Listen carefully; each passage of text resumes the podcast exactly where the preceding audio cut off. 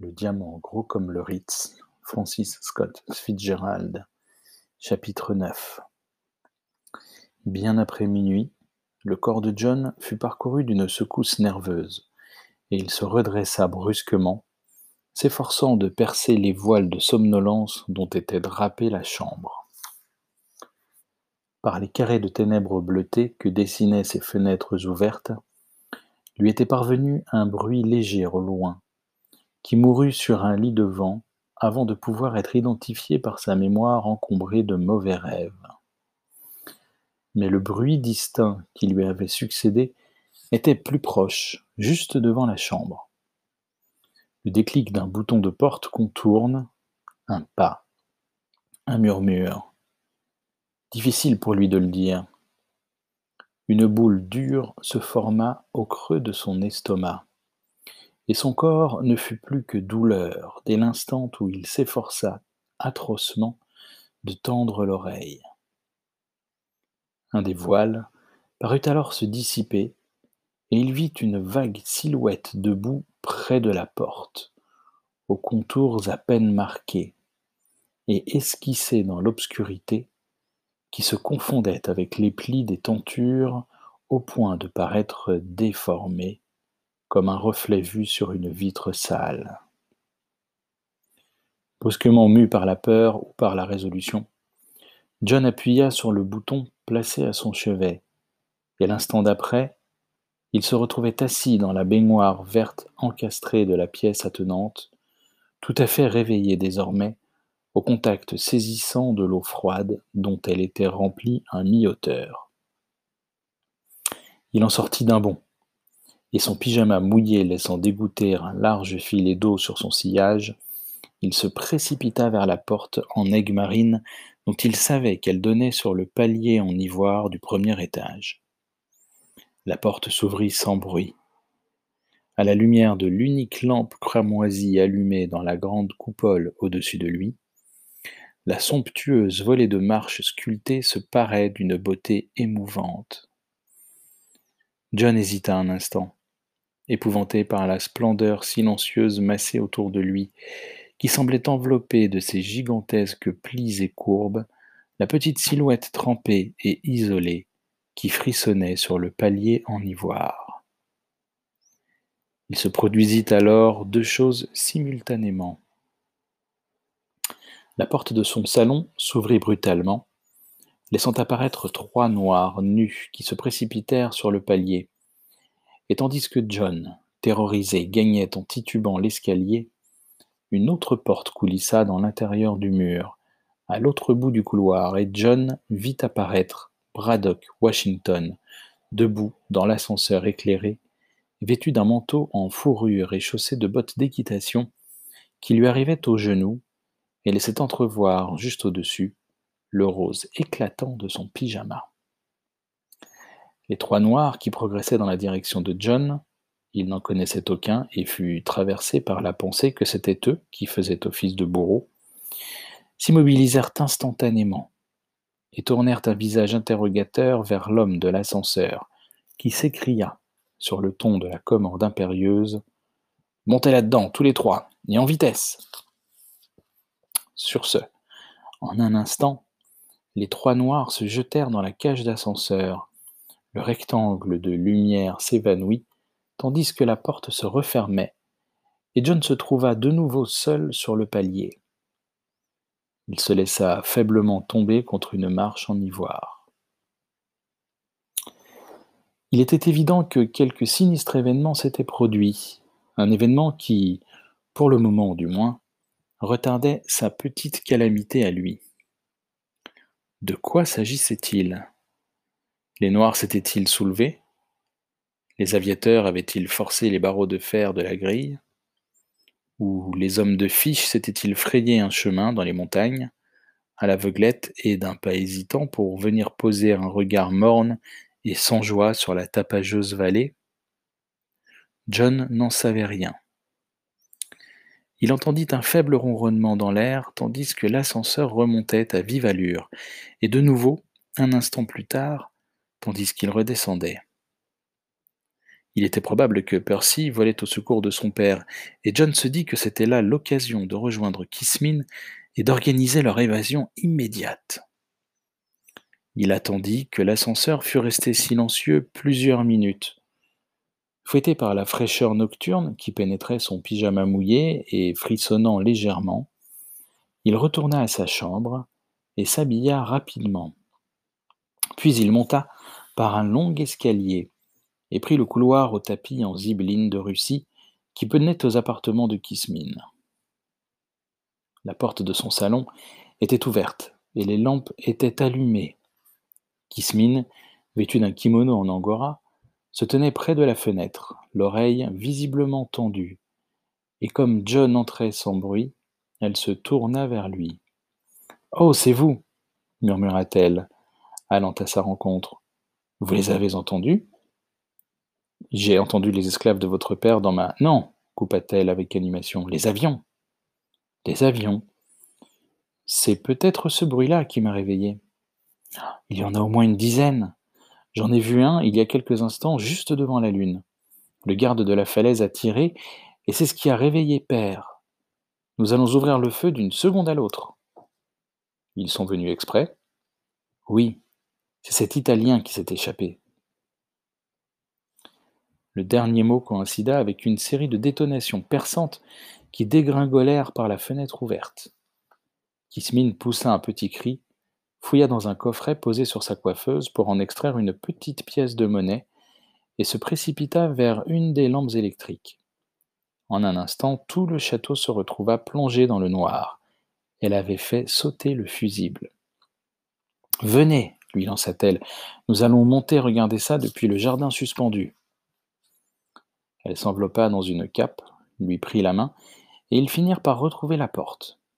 L'ascenseur de la tour était juste à côté, et tandis qu'elle appuyait sur le bouton qui les propulsa dans les airs, il l'enlaça dans l'obscurité et déposa un baiser sur sa bouche. John Unger découvrait enfin le romantisme. Une minute plus tard, ils se retrouvaient sur la terrasse, à la blancheur stellaire. Au-dessus d'eux, sous la lune embrumée, apparaissant et disparaissant furtivement derrière les nappes nuageuses qui tourbillonnaient sous elle, flottait une dizaine d'engins aux ailes sombres dans un balai incessant. Depuis la vallée, çà et là, des jets de feu bondissaient vers eux, suivis de détonations perçantes, Kismin se mit à applaudir de plaisir, lequel, un instant plus tard, fit place à la consternation quand les avions, obéissant à quelque signal convenu par avance, commencèrent à lâcher leurs bombes et que toute la vallée n'offrit plus qu'un panorama résonnant d'un bruit sourd et éclairé par une lumière blafarde. Les attaquants ne tardèrent pas à concentrer leurs tirs sur les points où étaient situés les canons antiaériens, et l'un de ces derniers fut presque immédiatement réduit en cendres, géant fumant au milieu d'une roseraie. Kismine, dit John d'une voix implorante, vous serez heureuse d'apprendre que cet assaut s'est produit à la veille de mon assassinat. Si je n'avais pas entendu ce garde tirer près du défilé, je serais à présent raide mort. Je ne vous entends pas, cria Kismine, absorbée par la scène qu'elle avait sous les yeux. Vous devez parler plus fort. Je disais juste, hurla John, que nous ferions mieux de sortir de là avant qu'ils ne se mettent à bombarder le château. Soudain, le portique du quartier des Noirs se fendit en deux. Un geyser de feu jaillit de sous les colonnades et d'énormes fragments de marbre déchiquetés furent projetés jusque sur les rives du lac.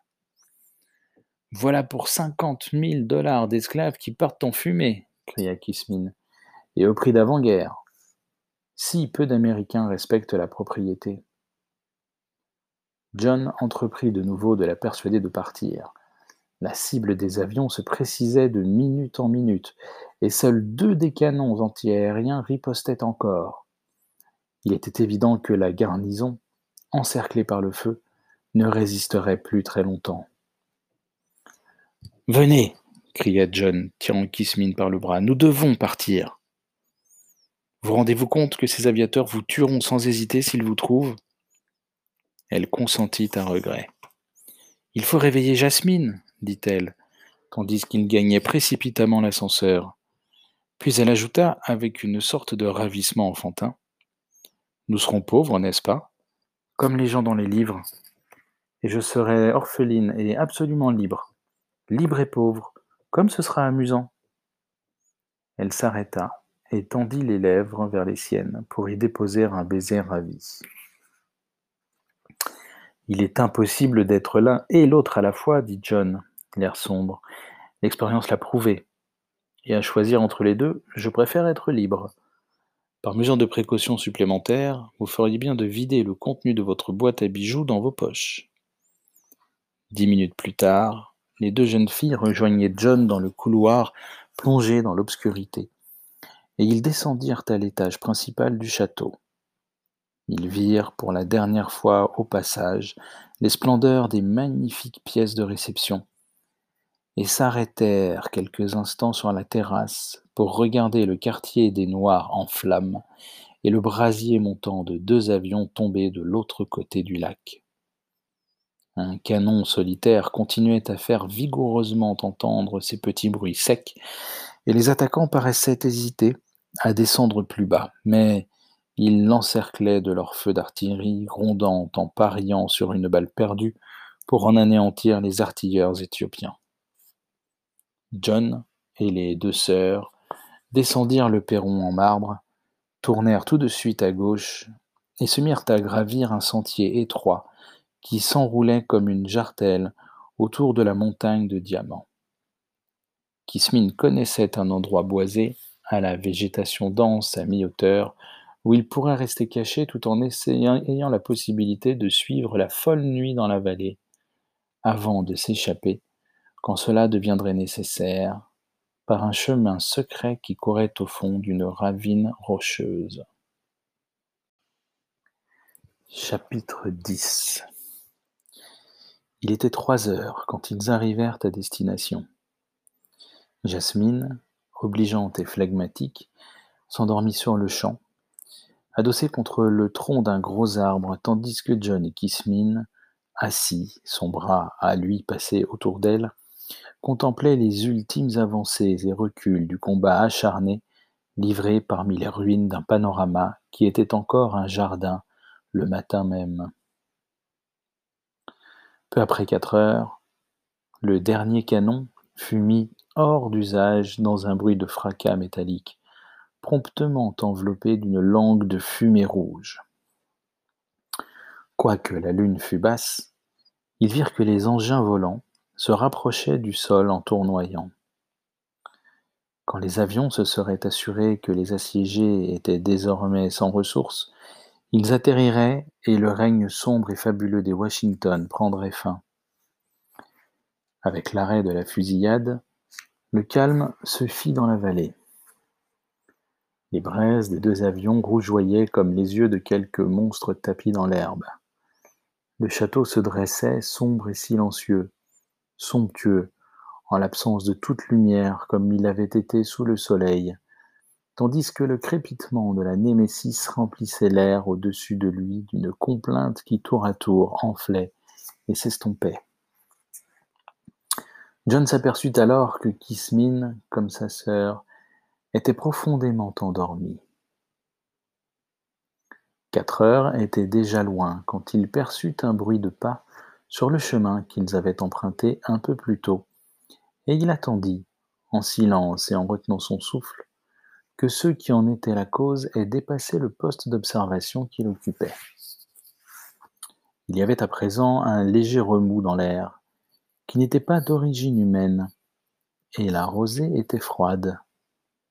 Il savait que le jour n'allait pas tarder à poindre.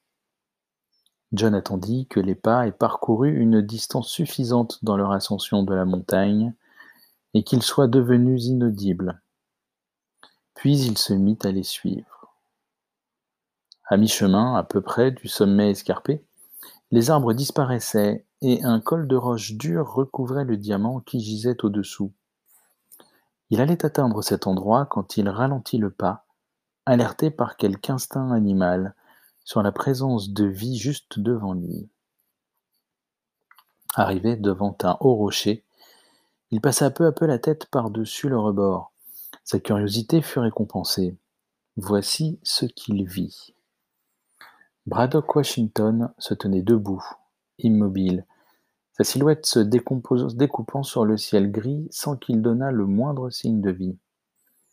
Alors que l'aube se levait à l'est et teintait la terre d'un vert froid, la figure solitaire ne présenta plus qu'un contraste dérisoire avec le jour nouveau. Tandis que John l'observait, son hôte resta absorbé quelques instants dans une contemplation insondable. Puis il fit signe aux deux noirs accroupis à ses pieds de soulever le fardeau posé entre eux. Alors qu'ils se redressaient avec difficulté, le premier rayon de soleil jaune vint transpercer les innombrables prismes d'un immense diamant à la taille exquise, et l'air s'enflamma d'une éclatante lumière blanche qui rayonnait comme un fragment de l'étoile du matin. Les serviteurs vacillèrent un instant sous son poids. Puis leurs muscles ondulants se tendirent et se raidirent sous la peau lustrée, et les trois silhouettes s'immobilisèrent de nouveau dans leur impuissance pleine de défis face aux cieux. Au bout d'un moment, l'homme blanc redressa la tête et leva lentement les bras dans un geste destiné à réclamer l'attention, comme quelqu'un qui voudrait se faire entendre d'une foule nombreuse. Mais il n'y avait pas de foule juste le vaste silence de la montagne et du ciel, entrecoupé de faibles cris d'oiseaux montant des arbres en contrebas.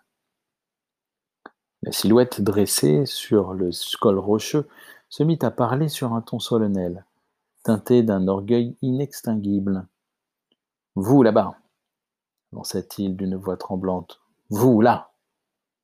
Il s'interrompit, les bras toujours levés, le port de tête attentif comme s'il attendait une réponse. John plissa les yeux pour essayer de voir si des hommes descendaient la montagne, mais elle ne portait aucune trace de vie humaine. Il n'y avait que du ciel et la flûte moqueuse d'une brise courant sur les cimes. Se pouvait-il que Washington fût en train de prier?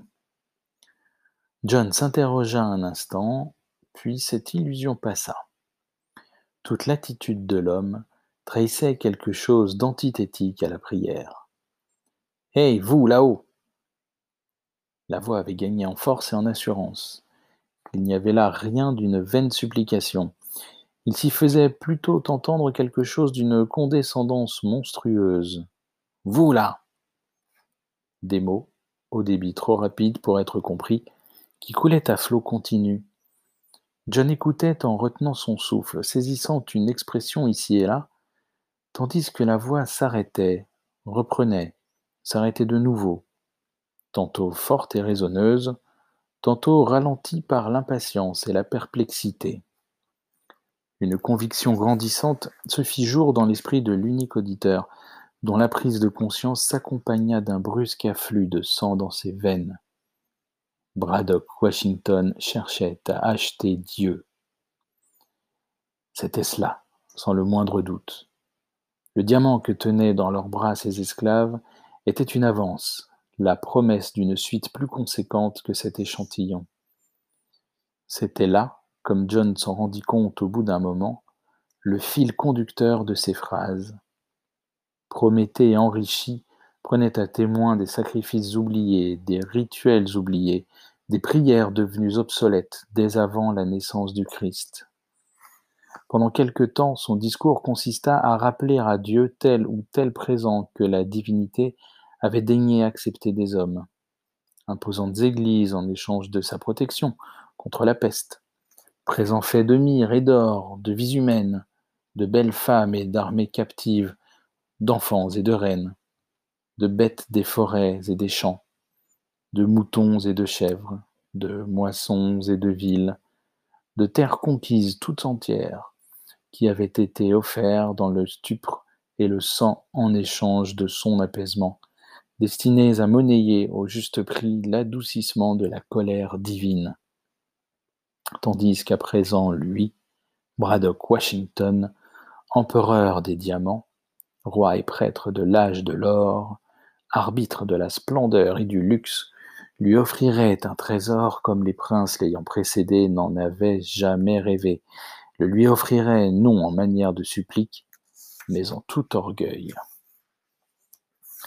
Il donnerait à Dieu, poursuivit-il, abordant les caractéristiques techniques, le plus gros diamant du monde. Ce diamant, taillé, présenterait des milliers de facettes, bien plus qu'il n'y avait de feuilles sur un arbre, et portant la forme du diamant tout entier aurait la perfection d'une pierre de la taille d'une mouche. Un grand nombre d'hommes y travailleraient pendant de nombreuses années. Ils seraient sertis dans un grand dôme d'or martelé, merveilleusement ciselé et doté de portes en opale et d'incrustations en saphir. Au centre serait creusée une chapelle où présiderait un autel en radium irisé, en décomposition et en perpétuelle fusion, auquel se brûleraient les yeux des adorateurs en prière qui lèveraient la tête. Et sur cet autel serait sacrifié pour le plaisir du divin bienfaiteur la victime de son choix, fût-ce le plus grand et le plus puissant homme du monde. En retour, il demandait juste une simple chose, une chose qu'il serait ridiculement aisé à Dieu d'accomplir, juste que la situation redevienne ce qu'elle était la veille à la même heure, et qu'elle le reste, tout simplement. Fasse que les cieux s'ouvrent et engloutissent ces hommes et leurs avions, avant de se refermer, fasse qu'ils retrouvent ces esclaves, rendus à la vie et bien portants. Il n'avait jamais eu à traiter ou à marchander avec qui que ce fût d'autre. Il se demandait juste si son offre était suffisamment élevée. Dieu avait naturellement son prix. Dieu était fait à l'image de l'homme, disait-on. Il avait forcément son prix. Et ce prix devait être exceptionnel, aucune cathédrale à la construction étalée sur de nombreuses années, aucune pyramide bâtie par dix mille hommes ne serait comme cette cathédrale-ci, cette pyramide-ci. Il marqua une pause. C'était là son offre. Le cahier des charges serait respecté, et il ne voyait rien de vulgaire à affirmer que ce n'était pas cher payé. Il laissait entendre que c'était, pour la Providence, à prendre ou à laisser. Tandis qu'il s'approchait de la conclusion, ses phrases se firent hachées, se firent courtes et hésitantes, et son corps parut se tendre, se mettre péniblement à l'affût de la moindre poussée ou du moindre murmure de vie à proximité. Sa chevelure avait progressivement blanchi au fil de son discours, et il levait à présent la tête très haut en direction des cieux, comme un prophète d'antan, magnifique dans sa folie. Alors, tandis que John le regardait, ivre de fascination, il lui sembla qu'un étrange phénomène se produisait quelque part aux environs. C'était comme si le ciel s'était obscurci l'espace d'un instant, comme un brusque murmure dans une rafale de vent, le son de trompettes au loin, un soupir pareil au bruissement d'une majestueuse robe de soie, toute la nature alentour prit momentanément part à cette obscurité. Le chant des oiseaux se tut, les arbres s'immobilisèrent, et loin par-delà la montagne, un grondement de tonnerre sourd et menaçant se fit entendre. Ce fut tout. Le vent alla mourir sur les hautes herbes de la vallée. L'aube et le jour reprirent leur place au bout d'un moment, et le soleil levé se mit à souffler de chaudes vagues de brume jaune qui lui ouvraient un chemin illuminé. Les feuilles riaient sous le soleil, et leur rire secoua les arbres jusqu'à ce que chaque branche ressemblât à un pensionnat de jeunes filles au royaume des fées. Dieu avait refusé de se laisser acheter. John resta encore un moment à regarder le jour triompher, puis se retournant, il vit voltiger une tache brune en bas, près du lac, puis une autre, et encore une autre, comme un bal d'anges dorés descendant des nuages. Les avions s'étaient posés à terre. John se laissa glisser du rocher et descendit en courant le flanc de la montagne jusqu'au bouquet d'arbres, où les deux jeunes filles réveillées l'attendaient. Kismine se leva d'un bond, les joyaux de ses poches se mettant à teinter, avec une question sur ses lèvres entr'ouvertes. Mais son instinct souffla à John que le temps manquait pour des explications. Il devait quitter la montagne sans perdre un instant. Il les prit chacune par une main, et en silence ils se faufilèrent parmi les troncs d'arbres, tout baignés à présent de lumière et de brume matinale. De la vallée derrière eux ne montait pas le moindre bruit, hormis la plainte des paons au loin et la charmante sourdine du matin. Quand ils eurent parcouru environ huit cents mètres, ils s'écartèrent des espaces boisés et empruntèrent un étroit sentier qui grimpait sur l'éminence suivante. Arrivés au sommet de celle-ci, ils s'arrêtèrent et se retournèrent.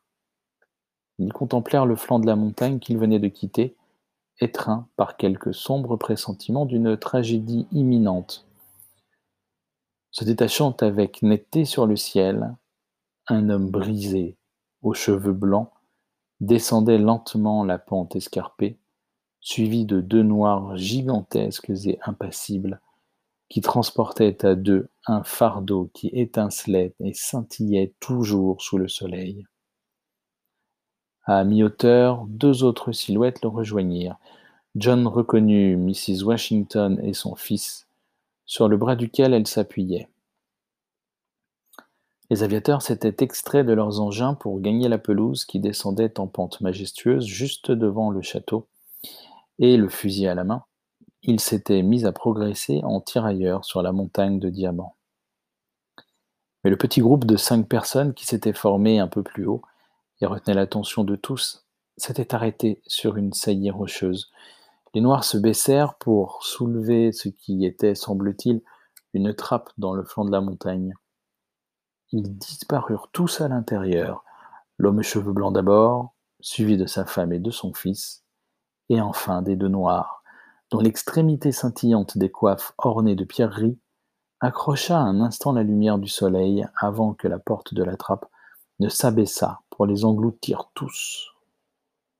Kismine agrippa le bras de John. Oh s'exclama-t-elle affolée. Où vont-ils? Que vont-ils faire? Il doit y avoir un passage souterrain à cet endroit-là. Il fut interrompu par un petit cri des deux jeunes filles. Vous ne comprenez donc pas dit Kismine, secouée par des sanglots hystériques.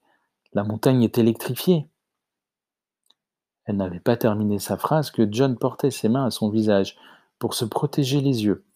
Devant eux, toute la surface de la montagne avait brusquement pris une couleur jaune intense et éblouissante qui filtrait à travers le manteau de gazon comme la lumière traverse une main humaine. L'insoutenable embrasement se poursuivit un moment, puis, à la manière d'un filament éteint, il s'évanouit, découvrant un désert noir d'où montait lentement une fumée bleue qui emportait avec elle le reste de végétation et de chair humaine. Des aviateurs, il ne subsistait ni sang ni squelette. Ils s'étaient consumés aussi entièrement que les cinq âmes qui avaient pénétré à l'intérieur. Dans le même temps, et avec une énorme secousse, le château se projeta littéralement dans les airs, s'élevant dans une explosion de fragments enflammés avant de s'écrouler sur lui-même en un tas fumant, avançant à moitié dans l'eau du lac. Il n'y eut pas de feu. Le peu de fumée produit se dissipa en se fondant dans la lumière du soleil, et pendant quelques minutes encore, une poussière de marbre poudreuse s'échappa du grand tas sans relief qui avait été autrefois la maison des joyaux. Il n'y eut plus aucun bruit, et les trois jeunes gens se retrouvèrent seuls dans la vallée. Chapitre 11 Au coucher du soleil, John et ses deux compagnes atteignirent la haute falaise qui avait constitué la frontière du territoire des Washington, et en jetant un regard derrière eux, trouvèrent la vallée tranquille et charmante dans la lumière du crépuscule. Ils s'assirent pour finir les provisions que Jasmine avait apportées avec elle dans un panier. Voilà, dit-elle en dépliant la nappe et en y posant les sandwichs soigneusement empilés. Ils font envie, non? J'ai toujours pensé que les repas en plein air avaient plus de goût. Avec une observation comme ça, fit observer Kismine, Jasmine fait son entrée dans la classe moyenne. À présent, enchaîna John, pressé, retournez votre poche et voyons ce que vous avez emporté comme joyaux. Si vous les avez bien choisis, nous devrions pouvoir vivre tous trois confortablement jusqu'à la fin de nos jours. Kismine fouilla docilement dans sa poche et jeta deux poignées de pierres étincelantes devant lui. Pas si mal que ça, s'exclama John, enthousiaste. Elles ne sont pas très grosses, mais dites donc. Il changea d'expression tandis qu'il en levait une vers le soleil déclinant. Mais ce ne sont pas des diamants. Il y a un problème. Bon sang, s'écria Kismine, l'air interloqué. Quel idiote Mais ce sont des pierres du Rhin s'exclama John. Je sais. Et elle éclata de rire. J'ai ouvert le mauvais tiroir. Elles étaient sur la robe d'une jeune fille venue voir Jasmine. Je l'ai persuadée de me les donner en échange de diamants. Je n'avais jamais vu que des pierres précieuses jusque-là. Et c'est ça que vous avez emporté? J'en ai bien peur. Elle tripota les brillants d'un air mélancolique. Je crois que je préfère celle-ci. Je suis un peu lasse des diamants. Très bien, dit John, l'air sombre. Il nous faudra vivre à Hadès, et vous passerez votre vie à raconter à des femmes incrédules que vous vous êtes trompé de tiroir. Malheureusement, les livrets de compte de votre père se sont consumés avec lui. Et c'est un problème de vivre à Hadès? Si je rentre chez moi avec une épouse à mon âge, il y a des chances pour que mon père me coupe le boire et le manger, comme on dit là-bas. Jasmine prit la parole. J'adore faire la lessive, dit-elle tranquillement. J'ai toujours lavé moi-même mes mouchoirs. Je ferai la lessive pour les autres pour pouvoir vous faire vivre tous les deux. Ils ont des blanchisseuses à Hadès demanda innocemment Kismine. Bien sûr, répondit John, comme partout ailleurs. Je pensais qu'il faisait peut-être trop chaud pour porter des vêtements. John se mit à rire. Vous pouvez toujours essayer, suggéra-t-il. Vous aurez à peine le temps de commencer à vous déshabiller qu'on vous chassera de la ville. Est-ce que père y sera? demanda-t-elle. John tourna vers elle un visage stupéfait. Votre père est mort, répondit-il d'un air sombre. Pourquoi irait-il à Hadès? Vous confondez avec un autre endroit qu'on a aboli il y a très longtemps. Après le dîner, ils reprirent la nappe et disposèrent leur couverture pour la nuit. Quel rêve c'était soupira Kismine, levant les yeux vers les étoiles. Cela paraît si étrange d'être ici avec une seule robe et un fiancé sans le sou. Sous les étoiles, reprit-elle, je n'avais encore jamais remarqué les étoiles. Je les ai toujours imaginées comme d'énormes diamants qui appartenaient à quelqu'un d'autre. Elles me font peur maintenant. Elles me donnent l'impression que tout ça n'était qu'un rêve, toute ma jeunesse. C'était bien un rêve, dit tranquillement John. La jeunesse est toujours un rêve, une forme de folie chimique. Comme il est agréable d'être fou alors. C'est ce qui se dit, répliqua John, l'arme rose. Je n'en suis plus si sûr. Quoi qu'il en soit, aimons-nous quelque temps, un an ou deux, vous et moi. C'est une forme d'ivresse divine à la portée de tous. Le monde entier est fait de diamants, de diamants et peut-être de misérables dons de la désillusion. Au moins, celui-là je l'ai, et, comme toujours, je n'en tirerai rien. Il frissonna. Relevez le col de votre manteau, petite fille. La nuit est vraiment fraîche, et vous allez attraper une pneumonie. Il a beaucoup péché, celui qui a inventé la conscience. Perdons-la quelques heures. Et s'enveloppant dans sa couverture, il s'endormit.